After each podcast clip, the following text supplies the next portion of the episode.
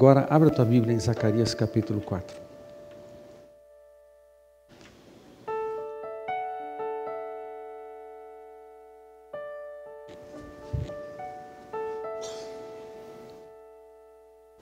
Acompanhe a leitura que eu vou fazer dos 14 versos que estão nesse capítulo. O anjo que havia falado comigo retornou e me acordou, como se desperta alguém que está com muito sono. Zacarias estava acordado. E me indagou: Que vês? Ao que respondi: vejo a menorá, um lindo candelabro, todo em ouro maciço e com um recipiente para azeite na parte superior, com sete lâmpadas e sete tubos que se unem às lâmpadas que estão colocadas em cima dele. Há também duas oliveiras junto ao recipiente, uma à direita e outra à esquerda então indaguei ao anjo que falava comigo: Meu senhor, qual o significado dessa visão? Diante do que ele me respondeu: Não sabes o que é isso? E eu repliquei: Não, meu senhor. Então ele me explicou: Esta é a palavra do Senhor a ser entregue a Zorobabel, não por força, nem mediante a violência, mas pelo poder do meu espírito, afirma o Eterno dos exércitos. Quem pensas que és, ó monte majestoso? Diante de Zorobabel se tornarás uma campina, e ele trará a pedra angular, principal aos brados de favor, graça. Então o Senhor falou comigo nestes termos: as mãos de Zorobabel lançaram os alicerces desta casa, e certamente suas mãos completarão o final da obra. Assim todos saberão que o Senhor dos Exércitos me enviou a vós. Porquanto, aqueles que acham insignificantes os dias dos pequenos trabalhos ficarão agradavelmente surpresos ao verem a pedra principal, o prumo nas mãos de Zorobabel. Então Deus me revelou: eis que estas sete lâmpadas representam os sete pares de olhos do Senhor, que percorrem toda a terra sem cessar. Em seguida perguntei ao anjo: qual o sentido das oliveiras à direita e à esquerda do candelabro? Em seguida, ah, e ainda acrescentei outra questão e o que significam estes dois ramos de oliveira ao lado dos dois tubos de ouro que derramam azeite dourado? Ao que ele me questionou, não sabes o que isto quer dizer? E eu confirmei, não, meu senhor. Então ele me explicou: Estes são dois homens ungidos para trazer o óleo santo e servir ao Senhor, o soberano do mundo inteiro. Senhor, nós te agradecemos pela tua palavra e queremos de fato que o Senhor ministre ao nosso coração. Te agradecemos, Espírito Santo, não por força, nem por violência, mas pelo meu espírito. Sim, Espírito, Espírito Santo, nós dependemos do Senhor para tudo, dependemos do Senhor para ter vida, dependemos do Senhor para pregar, dependemos do Senhor para testemunhar, dependemos do Senhor para trabalhar, dependemos do Senhor para entender, dependemos do Senhor para conhecer, dependemos do Senhor para discernir, dependemos do Senhor para falar em Teu nome, ministrar em Teu nome, para servir, para testemunhar, para manifestar Cristo, dependemos de Ti, Espírito e queremos mais do Senhor. Espírito Santo, nós queremos mais do Senhor, mais do Senhor, mais do Senhor em nós. E eu oro pedindo que o Senhor nos ajude, ministrando ao nosso coração, à nossa vida, nessa hora, no nome de Jesus. Amém.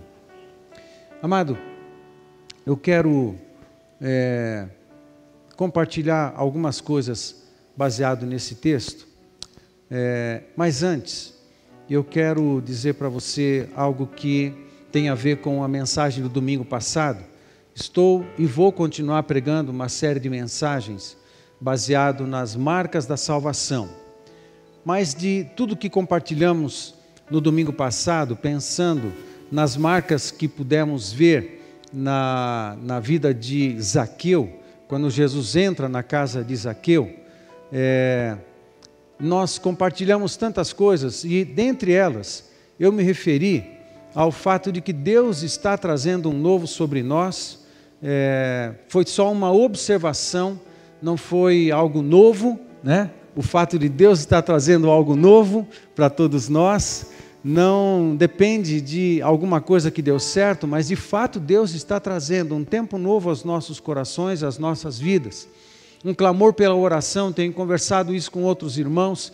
Alguns irmãos estão com uma chama, uma chama nova e atual pela oração em seu coração. Alguns estão sedentos pelo Senhor, alguns estão provando algo novo de Deus no seu coração que está os movendo à, à oração, está os movendo ao trabalho, está os movendo a buscarem mais ao Senhor.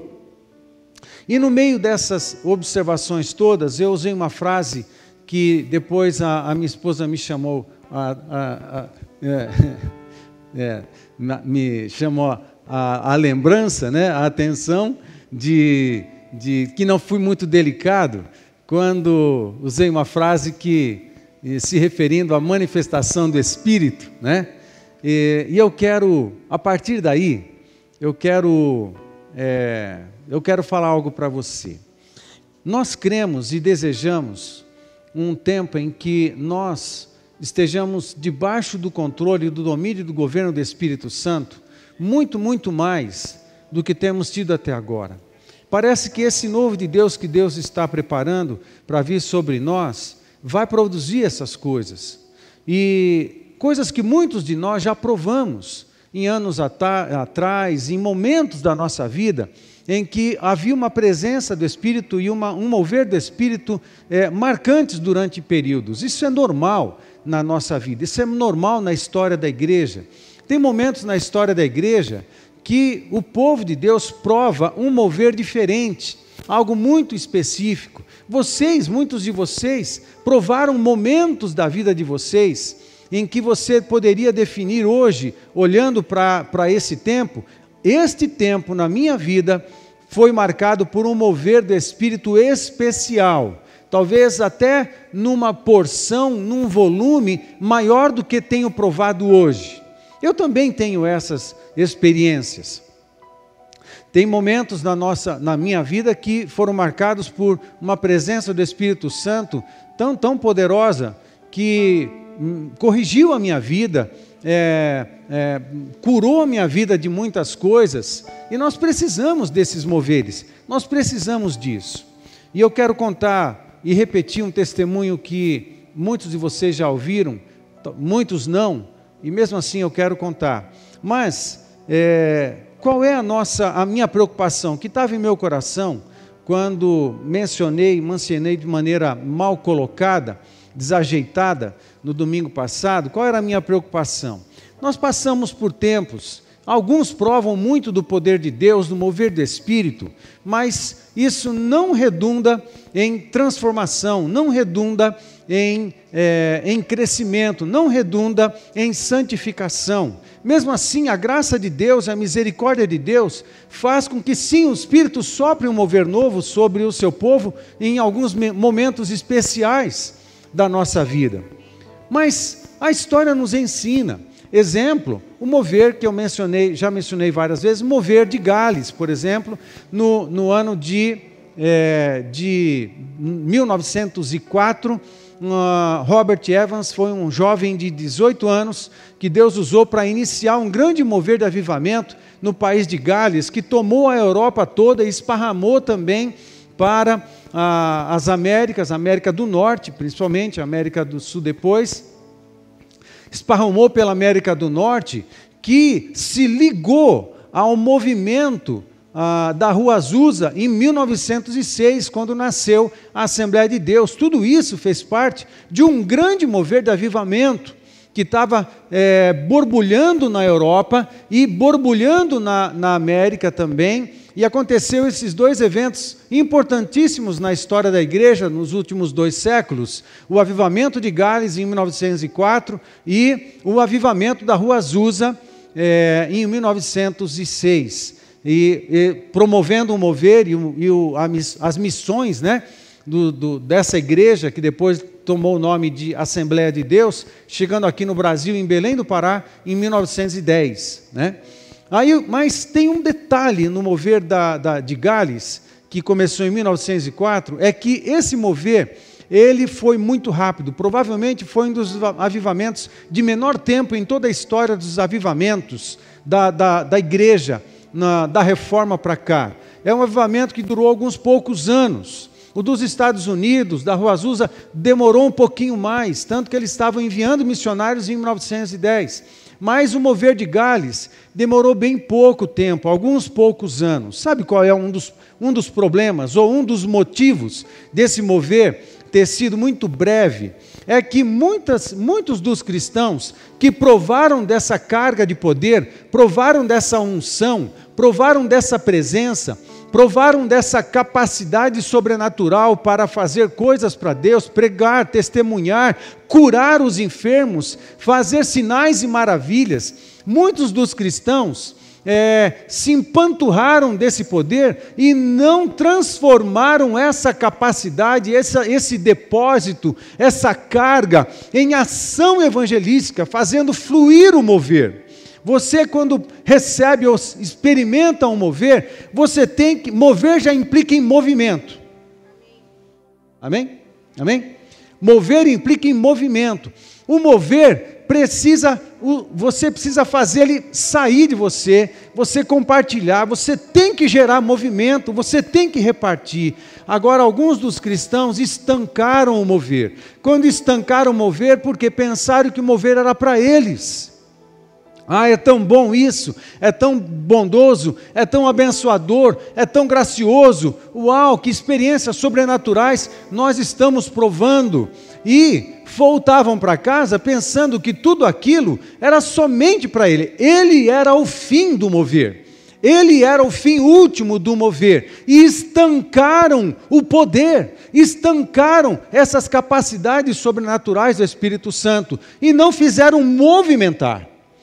É, a história nos ensina algumas coisas, e um dos ensinos que essa experiência de Gales nos traz é que, se por, se por acaso não, quando nós provarmos um novo mover de Deus, uma presença especial do Espírito Santo, uma capacitação maior, um poder, um poder de evangelização, uma liberação de poder para curas, sinais e maravilhas, uma liberação de poder para um testemunho profícuo, um testemunho que gere resultados de muitas almas salvas é, a história nos ensina para a gente não reter, não encastelar isso, não represar esse poder, nós temos que fazer mover, porque tudo que recebemos de Deus, os dons não são para nós, os dons são capacidades para pôr a serviço, nós temos que usar esses dons do Espírito Santo para ministrar o outro, ele não tem um fim em mim mesmo, eu não sou o alvo final, eu tenho que fazer liberar isso, eu tenho que fazer como um rio tem que fluir de mim. O mover de Deus tem que fluir. O testemunho de Jesus tem que fluir. A, a palavra de salvação tem que fluir de nós. Nós não podemos estancar o mover das águas de um rio de Deus. Esse, é um, esse foi o meu, meu perigo. Nesse sentido, nós não temos um fim em nós mesmos. Porque a experiência sobrenatural, pela experiência sobrenatural, pensando que nós somos o fim da experiência sobrenatural, estanca o mover. Nós precisamos ser rio, nós precisamos fazer ele liberar e fluir da nossa vida. Amém? Pensando nisso, sim, sim, eu quero ver novamente todas as manifestações do Espírito Santo. Eu anseio por isso, eu desejo por isso, mas não uma manifestação pela manifestação. Amém? A manifestação em si não é nada. Ela está manifestando uma presença de poder de Deus que deve se transformar em transformação de vidas. Nós, nossa vida tem que ser transformada. santificados. A gente tem que passar a parecer mais de Jesus, a gente tem que deixar o pecado. Muita coisa que a gente carregava, bolas de ferro da, da vida e da alma e do pecado, a gente tem que romper com tudo isso, para que Jesus encha a nossa vida, seja formado em nós cada vez mais, mas não apenas, a gente tem que fazer fluir com palavras que levam o evangelho a outras pessoas, com conversões, com vidas sendo salvas. Amém, gente? Se isso, todos os moveres de Deus, se não redundarem em muitas vidas sendo salvas, em muita conversão, ele vai estancar e vai perder o sentido. Perdeu o sentido de Gales poucos anos depois, esse é um dos motivos. Amém, gente? Nós cremos, sim, no mover do Espírito. Nós cremos e desejamos muitas, eu me render completamente, né? Um testemunho que eu, eu já contei outras vezes, eu, eu quero contar de novo, me permita, se você já ouviu, somente ouça com o espírito, e quem não ouviu, é, vai conhecer um pouco mais da gente. No ano de 98, é, no ano de 97, nós viajamos para a Argentina e participamos da clínica pastoral e tivemos uma baita experiência com o Senhor lá, não é essa que eu vou contar. E uma presença de Deus tocou a nossa vida, mudou a nossa vida. É, grandemente no ano de 97. Deus estava dando experiências para nós, e essa foi uma das que Ele nos deu. Mas quando entramos no ano de 98, eu pastoreava na cidade de São Paulo, na capital. É, na metade do ano, mais ou menos, eu comecei a provar um tempo em que eu estava com muita dificuldade de perceber Deus, de sentir Deus e de ouvir Deus. A gente sabe estudar, a gente sabe pregar, a gente sabe ensinar, a gente sabe orar, a gente sabe fazer um monte de coisa. Mas, e assim eu fazia.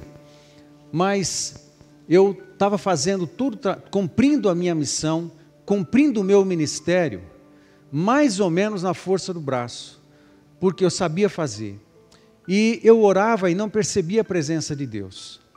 E eu fiquei, comecei a ficar preocupado e comecei a buscar Deus, mas sabe aqueles momentos parece que você ora e parece que a tua oração não passa do teto? É, eu fiquei assim durante mais de seis meses e uma sensação de ausência de Deus no ano de 98, no segundo semestre principalmente. E isso foi me dando um desespero, uma secura, e eu comecei a ficar desesperado, porque nós provamos de Deus, nós precisamos da, da sensação da presença. Amém? Amém, gente? Amém?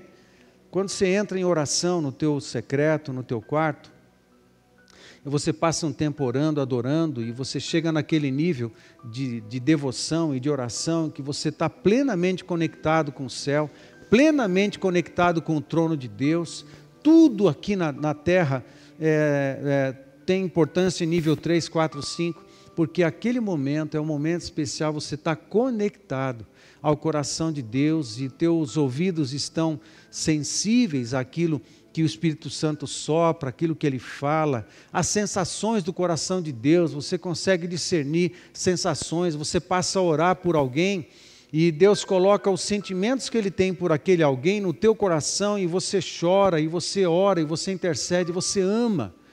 Você ama as pessoas com o amor de Deus, porque naquele lugar de intimidade, os sentimentos do coração de Deus são transferidos para o nosso, os pensamentos da mente de Deus são transferidos para a nossa, os motivos é, de oração que estão no coração de Deus são transferidos para o nosso e a gente devolve em oração e o braço do Senhor se move e é um momento muito especial, é o um momento da presença. A gente prova dessa presença, essa presença nos alimenta, essa presença nos cura, essa presença nos fortalece, essa presença ela ela nos liberta, essa presença cura nossa alma, essa presença cura nossos pensamentos e valores, essa presença de Jesus preenche os nossos vazios, essa presença de Jesus corrige os defeitos de caráter da nossa vida, essa presença de Jesus corrige os nossos valores os valores que o mundo estragou, que a família estragou,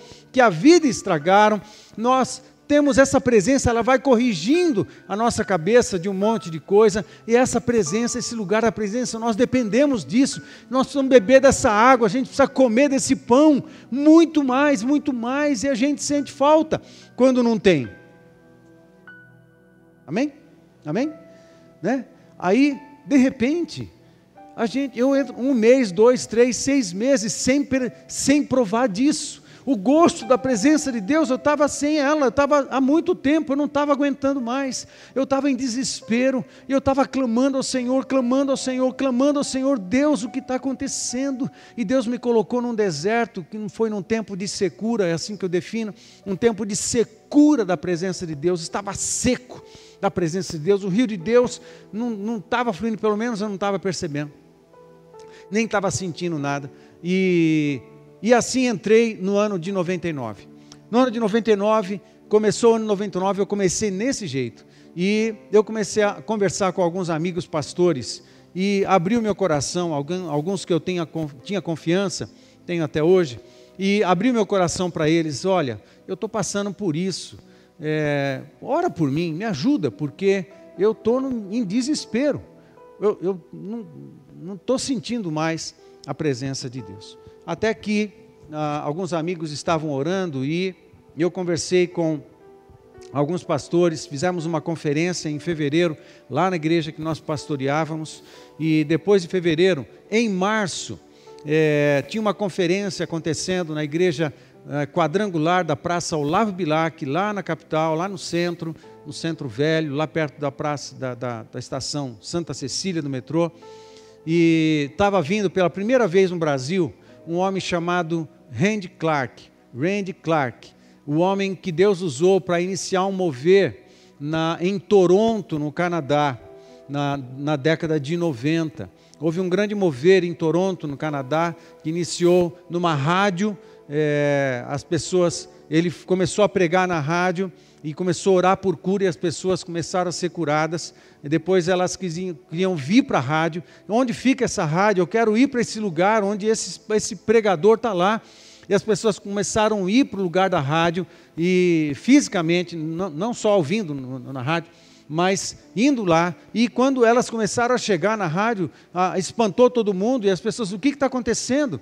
Não, tem um pregador aí, que está orando por cura, e as pessoas estão sendo curadas, eu vim aqui para conhecê-lo, eu vim aqui para ele orar por mim, pois ele é, saiu do microfone, outras pessoas continuaram no microfone, e ele foi para a rua e começou a orar pelas pessoas, e as pessoas começaram a ser curadas aos montes. Isso começou a aglomerar, as pessoas não paravam mais de chegar, não tinha hora, não tinha tempo. De repente, essa reunião se transporta para uma igreja chamada a Igreja Vineyard de, de, do aeroporto, na cidade de Toronto. De repente, as reuniões começaram a acontecer lá.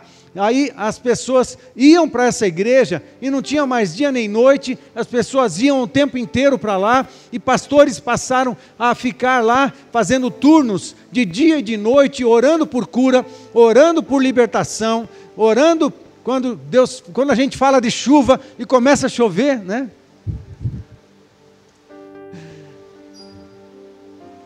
Tem algumas mensagens proféticas que elas são acompanhadas por sinais. Quem tem ouvidos? Quem tem ouvidos, ouça. Se fosse no acampamento, a gente ia tudo para a chuva agora. Se isso tem algum simbolismo, a gente ia tudo para a chuva agora. Mas não vou pedir nada disso para vocês, né? Pelo menos agora não, né? Loucuras, vamos as loucuras devagar, né? É, aí aconteceu esse mover e o homem que Deus usou para iniciar esse mover, chamou-se, chama-se Randy Clark, e ele veio para o Brasil a primeira vez em março de 99, e ele foi para a igreja, e lá eu fui, numa quinta-feira, ele pregou uma mensagem muito sem graça, é, muito, muito sem graça mesmo, eu levei alguns amigos, e nem quiseram voltar na sexta-feira, mas eu estava de um jeito tão desesperado que eu falei, eu, tô, eu preciso de ajuda e eu vou voltar aqui na sexta-feira. E voltei sozinho, nem a minha filha, nem, minha família foi, ficaram em casa, e eu fui sozinho na reunião, na sexta-feira de manhã, e a proposta é que o Randy Clark ia pregar sobre cura.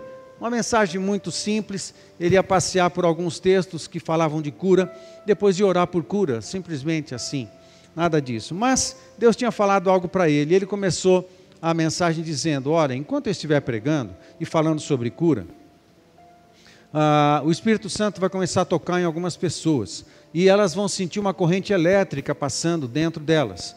E se isso começar a acontecer, eu só quero que você que está provando por isso levante a sua mão, porque eu vou orar por você e vou continuar pregando.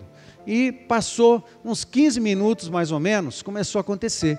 Aí uma pessoa levantava a mão e ele é, olhava para a pessoa e, e dizia: Deus te abençoe. E continuava pregando. Aí, três minutos depois, uma outra mão levantada. Ele viu a mão levantada e falou: Deus te abençoe. Aí, alguns minutos depois, uma outra mão. Aí ele, Deus te abençoe. Mas de repente, começou a acontecer com muita frequência. Duas mãos, três, cinco mãos, sete mãos levantadas. E ele começou, Deus te abençoe, Deus te abençoe, Deus te abençoe.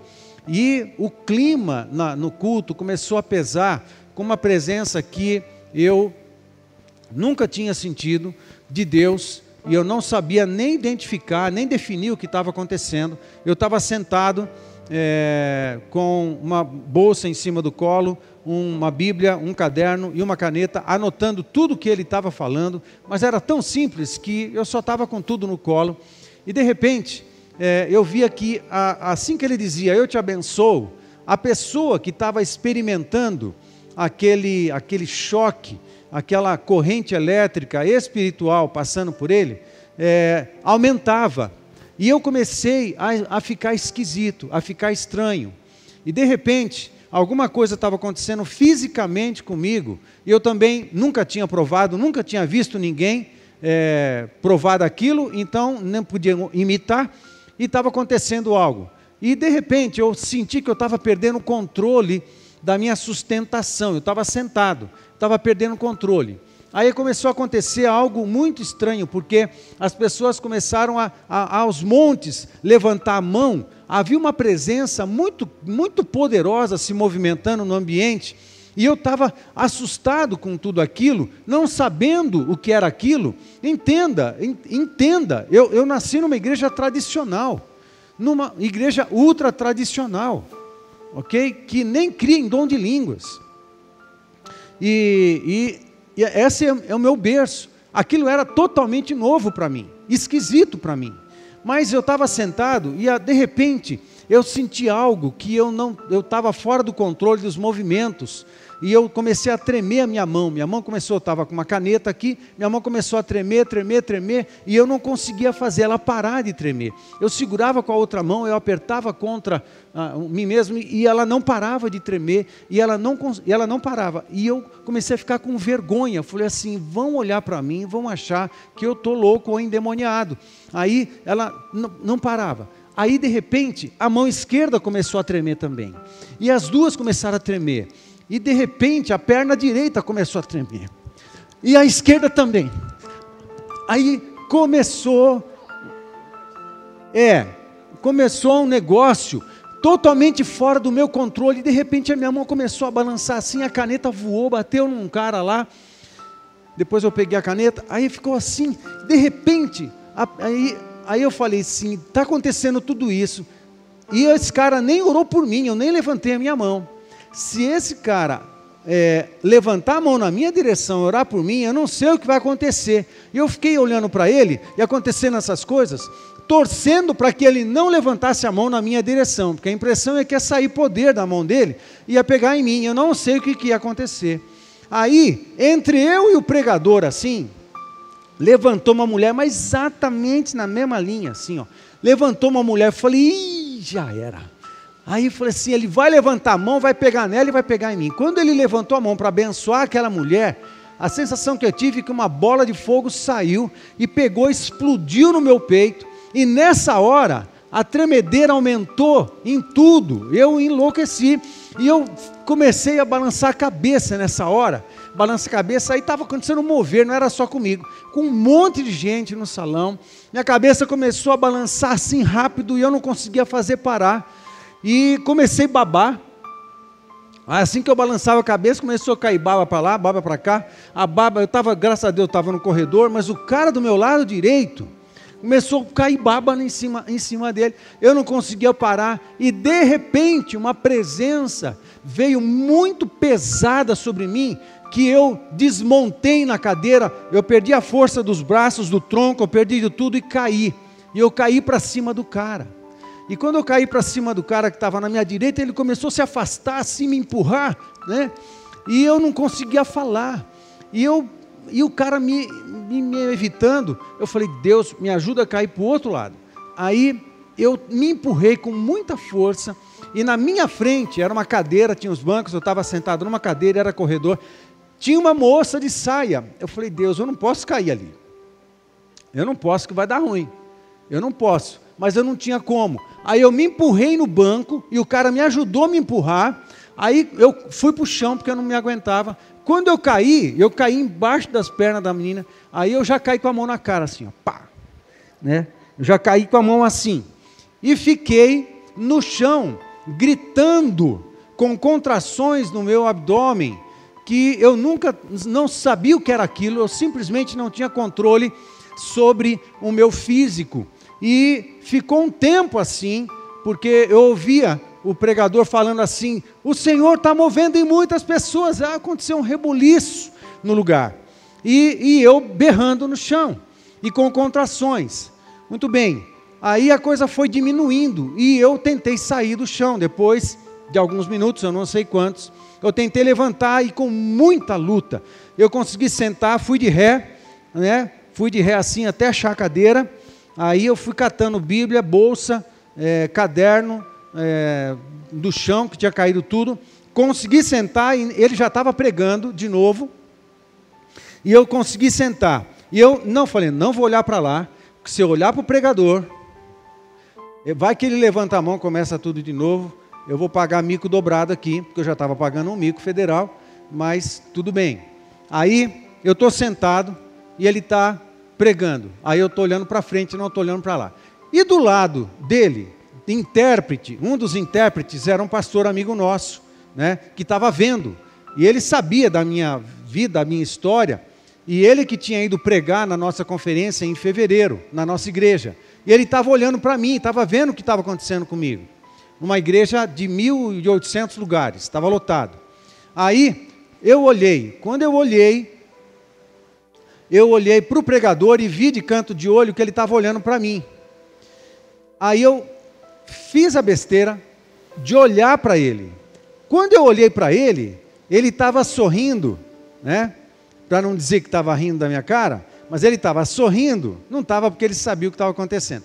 Ele estava sorrindo e lá da, da, da, da cadeira, lá da plataforma, novamente ele, ele levantou, mas nem foi o pregador, ele levantou e falou assim, mais, e eu entendi, ele, mais, entendi o, a, a, pronúncia, né, a articulação, e, e entendi que ele estava dizendo mais. Quando ele falou mais, de novo veio sobre mim uma nova onda, um poder, eu caí no chão de novo, aí eu não levantei mais. Aí eu fiquei, não sei quanto tempo, talvez uns 15, 20 minutos no chão, até que o culto acabou. É, acabou, o pessoal foi embora. Eu consegui levantar, fiquei sentado no banco. E assim eu consegui sentar, o povo foi embora. E alguns amigos que estavam lá também depois vieram. E eu pedi a graça do Senhor para conseguir levantar e ir para casa. Porque eu estava sozinho, estava dirigindo, precisava dirigir. E eu estava completamente embriagado, completamente fora do controle do meu peso, algo totalmente novo. Mas antes disso, que mudou de fato a minha vida, essa, essa experiência. É claro que dentro do contexto onde a gente pastoreava, ninguém entenderia e eu também não saí falando tal coisa. Poucas vezes eu estou fazendo o que eu estou fazendo agora, que foi contar os detalhes dessa experiência. E então consegui, Deus me deu graça, eu consegui me recompor e voltei para casa dirigindo orei pela minha filha, né, era estranho. Falei, e ele falou assim: se você orar pelas pessoas, isso também vai acontecer. Aí eu chamei, eu chamei. Tem várias coisas que aconteceram em casa, mas que eu vou saltar isso porque não dá tempo de falar. Eu orei pela minha filha. Eles vieram no quarto e eu não orei em voz alta, só toquei na Nádia, no bracinho da Nádia. Ela era criança, tinha alguns anos, não sei nem, 90 e, 99. Ela era criança, 12, 13 anos. Ela sentou, eu toquei no braço dela e orando na mente. Na mente eu estava orando assim: Deus, o pastor falou que esse negócio pega. E eu quero ver se pega mesmo. Eu só fiquei encostando no braço dela, só isso. Eu fiquei orando, clamando. Não, eu falei assim: o, senhor, o pastor falou que esse negócio pega. Eu quero ver. Aí eu fiquei tocado, encostando nela por alguns minutos, dois minutos talvez. De repente o bracinho dela começou a tremer. Dava uns, estremelique assim. E eu tirei e eu vi que eu podia abençoar a minha casa e a minha família com uma porção nova do Espírito Santo. É, liguei para a igreja, convidei toda a igreja para ir para a reunião da noite. E assim nós tivemos é, dois dias, sexta e sábado, provando coisas absurdamente grandiosas, sobrenaturais da parte do Espírito Santo. Isso no ano de 99. O ano de 99 foi marcado para a nossa vida, um ano de muita revelação, mas muita revelação. Também foi o ano dos maiores desertos da nossa vida. Nesse ano, eu entreguei uma empresa que eu tinha em São Paulo e eu fiquei sem renda. É, sem renda da empresa e sem renda da igreja. O ano inteiro eu não tive renda. Não renda deu, sobrenaturalmente, o Senhor nos proveu naquele ano. Foi um baita deserto, mas ao mesmo tempo foi um ano dos anos da nossa vida em que nós tivemos mais revelação da parte de Deus. Agora, antes disso, começou um tempo de secura, começou um deserto, até o Espírito Santo colocar o nosso coração em desespero, com sede e fome, sede e fome, sede e fome. Antes de Deus fazer um grande mover, de, de avivamento, em que ele se derrame com grande óleo, com muito óleo, com muita água. Parece que antes disso, ele vai preparando o terreno, é uma estratégia de Deus. Ah, João Batista ele veio preparar o caminho do Senhor. Jesus, quando antes de ir para as cidades evangelizar, ele envia os discípulos à frente e fala: vai preparando as cidades para a gente chegar. O apóstolo Paulo, antes de visitar uma cidade, enviava os seus discípulos para lá, fala: vai verificando onde fica a sinagoga, vai vendo como é que está a situação, vai orando para dar informações para a gente, para quando a gente chegar, a gente saber o que fazer. Então o caminho primeiro é preparado e depois chega uma estratégia de Deus. Deus age assim, e Deus age assim conosco. Antes dele derramar uma grande porção dele sobre mim, sobre uma pessoa, sobre uma família, sobre uma igreja, antes dele derramar uma grande porção sobre a igreja, geralmente ele vai criar uma situação na igreja, criando sede e fome, sede e fome, sede e fome, desespero, desespero, desespero. Aí os moveres, movimento, começa primeiro com o movimento de oração, clamor, clamor, Senhor, eu estou cansado da mesmice, Senhor, eu estou cansado de ouvir pouco o Senhor, Senhor, eu estou cansado de conviver com tal pecado ah, de estimação, Senhor, eu estou cansado de, de me sentir afastado, de me sentir na margem, Senhor, eu estou cansado de me sentir rejeitado, Pai, eu estou cansado de, de, de fazer pouco, eu estou cansado de achar que o meu trabalho, a minha pessoa não tem tanta importância. Pai, eu estou cansado de me sentir menos, eu estou cansado de me autodesvalorizar. Pai, eu estou cansado de não fazer algo relevante, eu estou cansado de bater em portas, elas não abrirem, eu estou cansado de bater em ponta de faca, eu estou cansado de não ver a minha vida sentimental resolvida, eu estou cansado de não ver resultado e frutos no meu trabalho e ministério.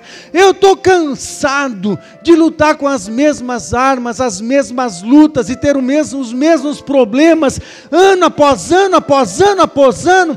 Eu estou cansado, Pai. Eu preciso de uma virada, eu preciso de um novo.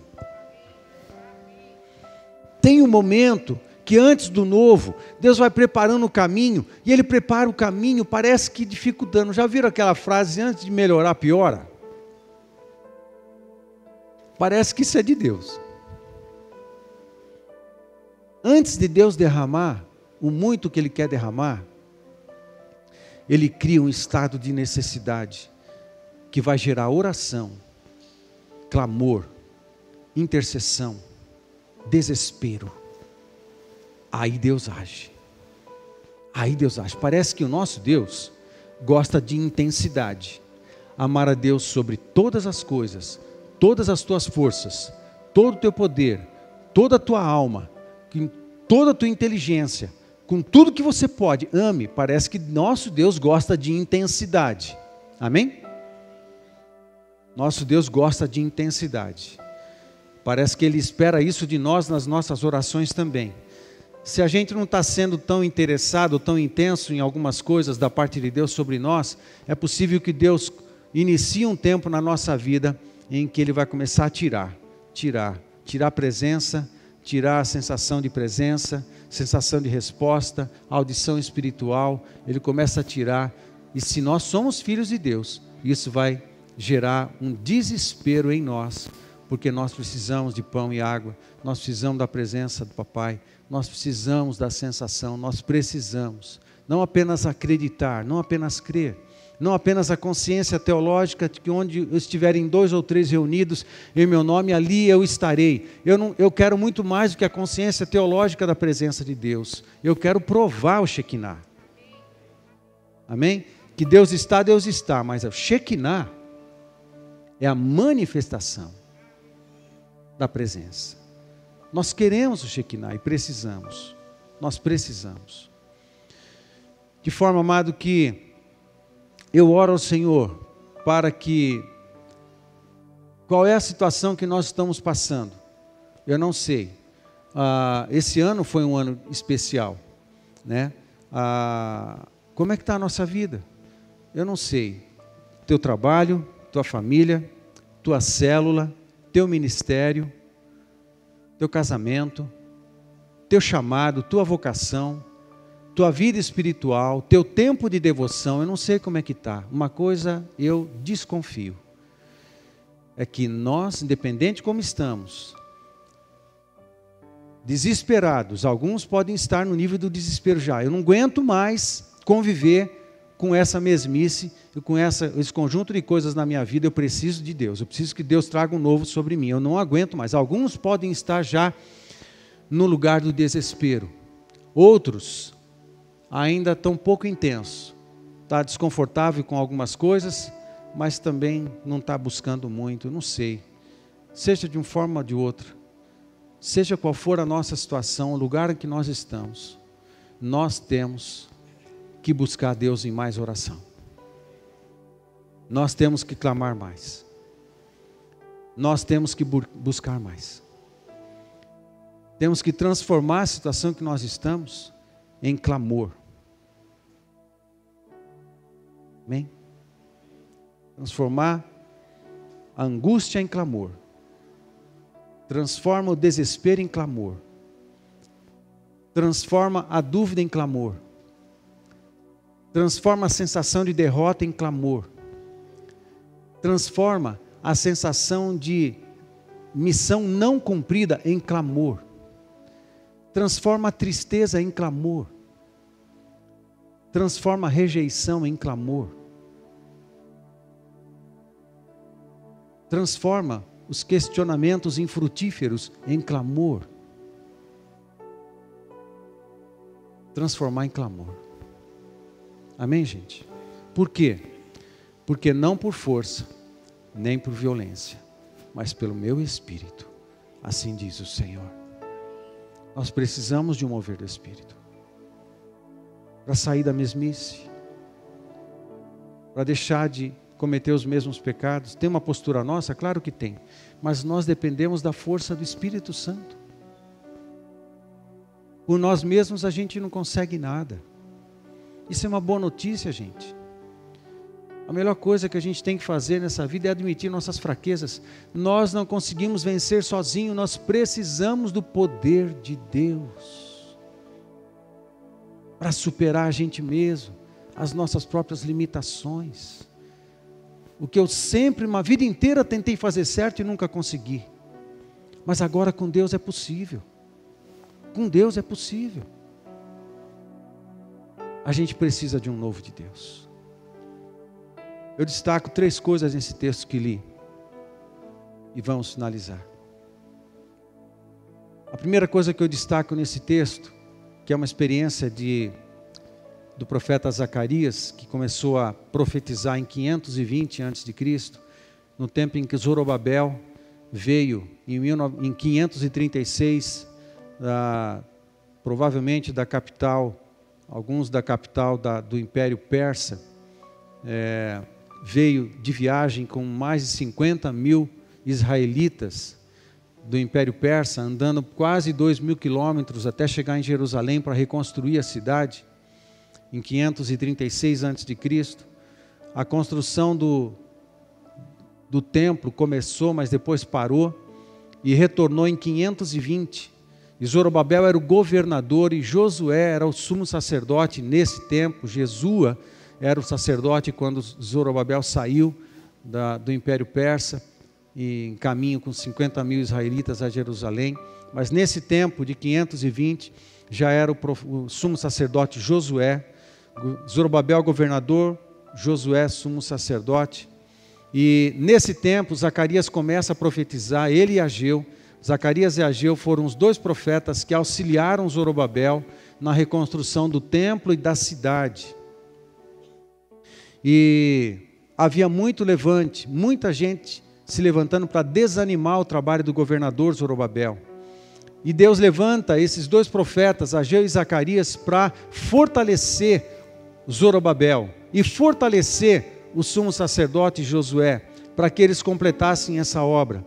E Deus começa a falar com eles por esses dois profetas, e quando chegamos no capítulo 4 de Zacarias, Zacarias está registrando a quinta visão, do capítulo 1 ao capítulo 8 de Zacarias, ele registra oito visões, no capítulo 4 ele está, está aqui o registro da quinta visão que Deus deu a Zacarias, e eu chamo a sua atenção. E essas visões eram profecias que tinham o propósito de animar Zorobabel e animar Josué na obra do ministério.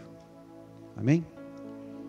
Essa visão, para nós, deve nos animar. O Estado aqui, o Estado era de destruição. A cidade estava destruída.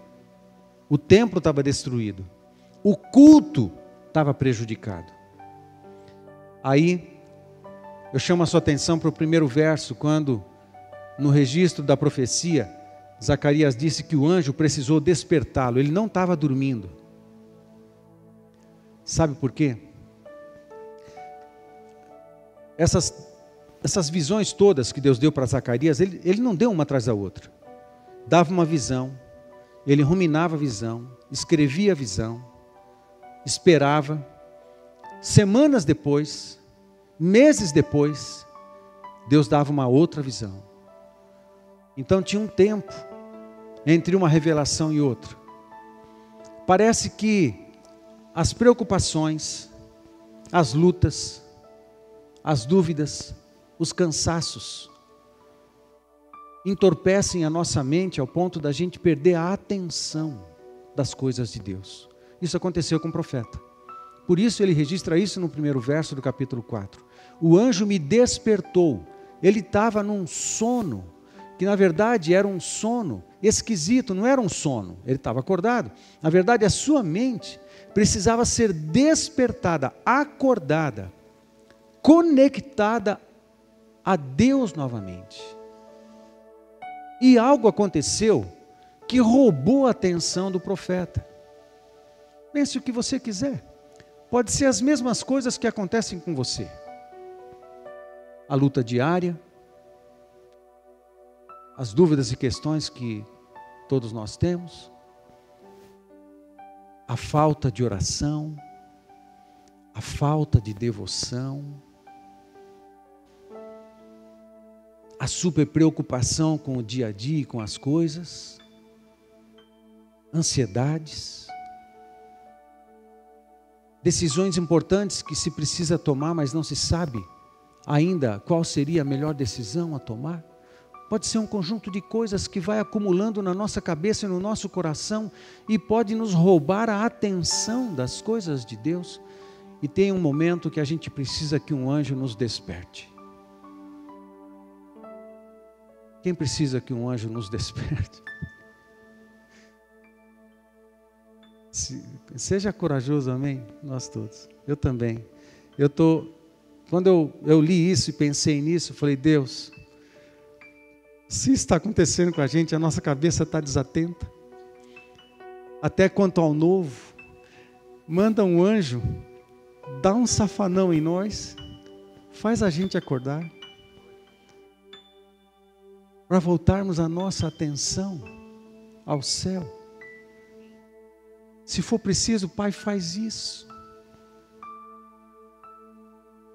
A segunda coisa que eu destaco está no verso 6, quando o profeta, ouvindo a voz do anjo, que deveria levar a palavra para Zorobabel, disse: Não por força, nem por violência, mas pelo meu espírito, assim diz o Senhor. É na força do Espírito que fazemos todas as coisas. Mas pense o seguinte: o Espírito Santo é poder.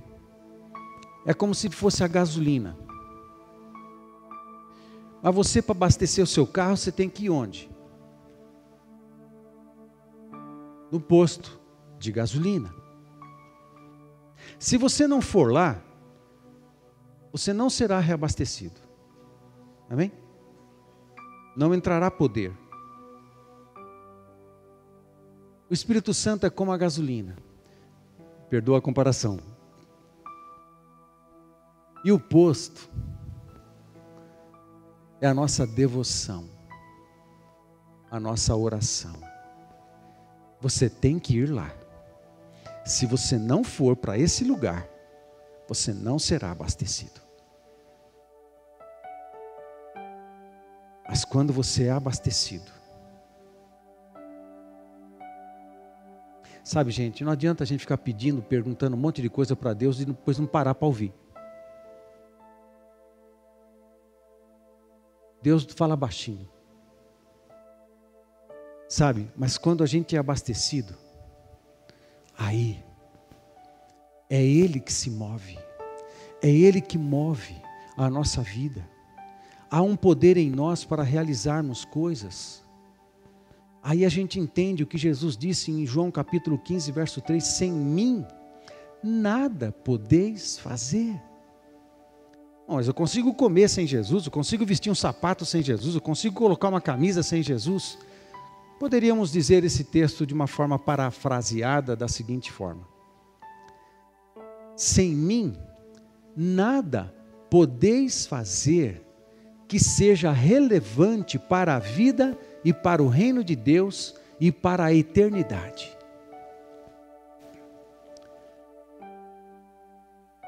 Para fazermos algo que seja relevante para o céu, relevante para a eternidade, relevante para o reino de Deus, relevante para os propósitos de Deus, nós precisamos de Jesus. A tua vida é uma obra,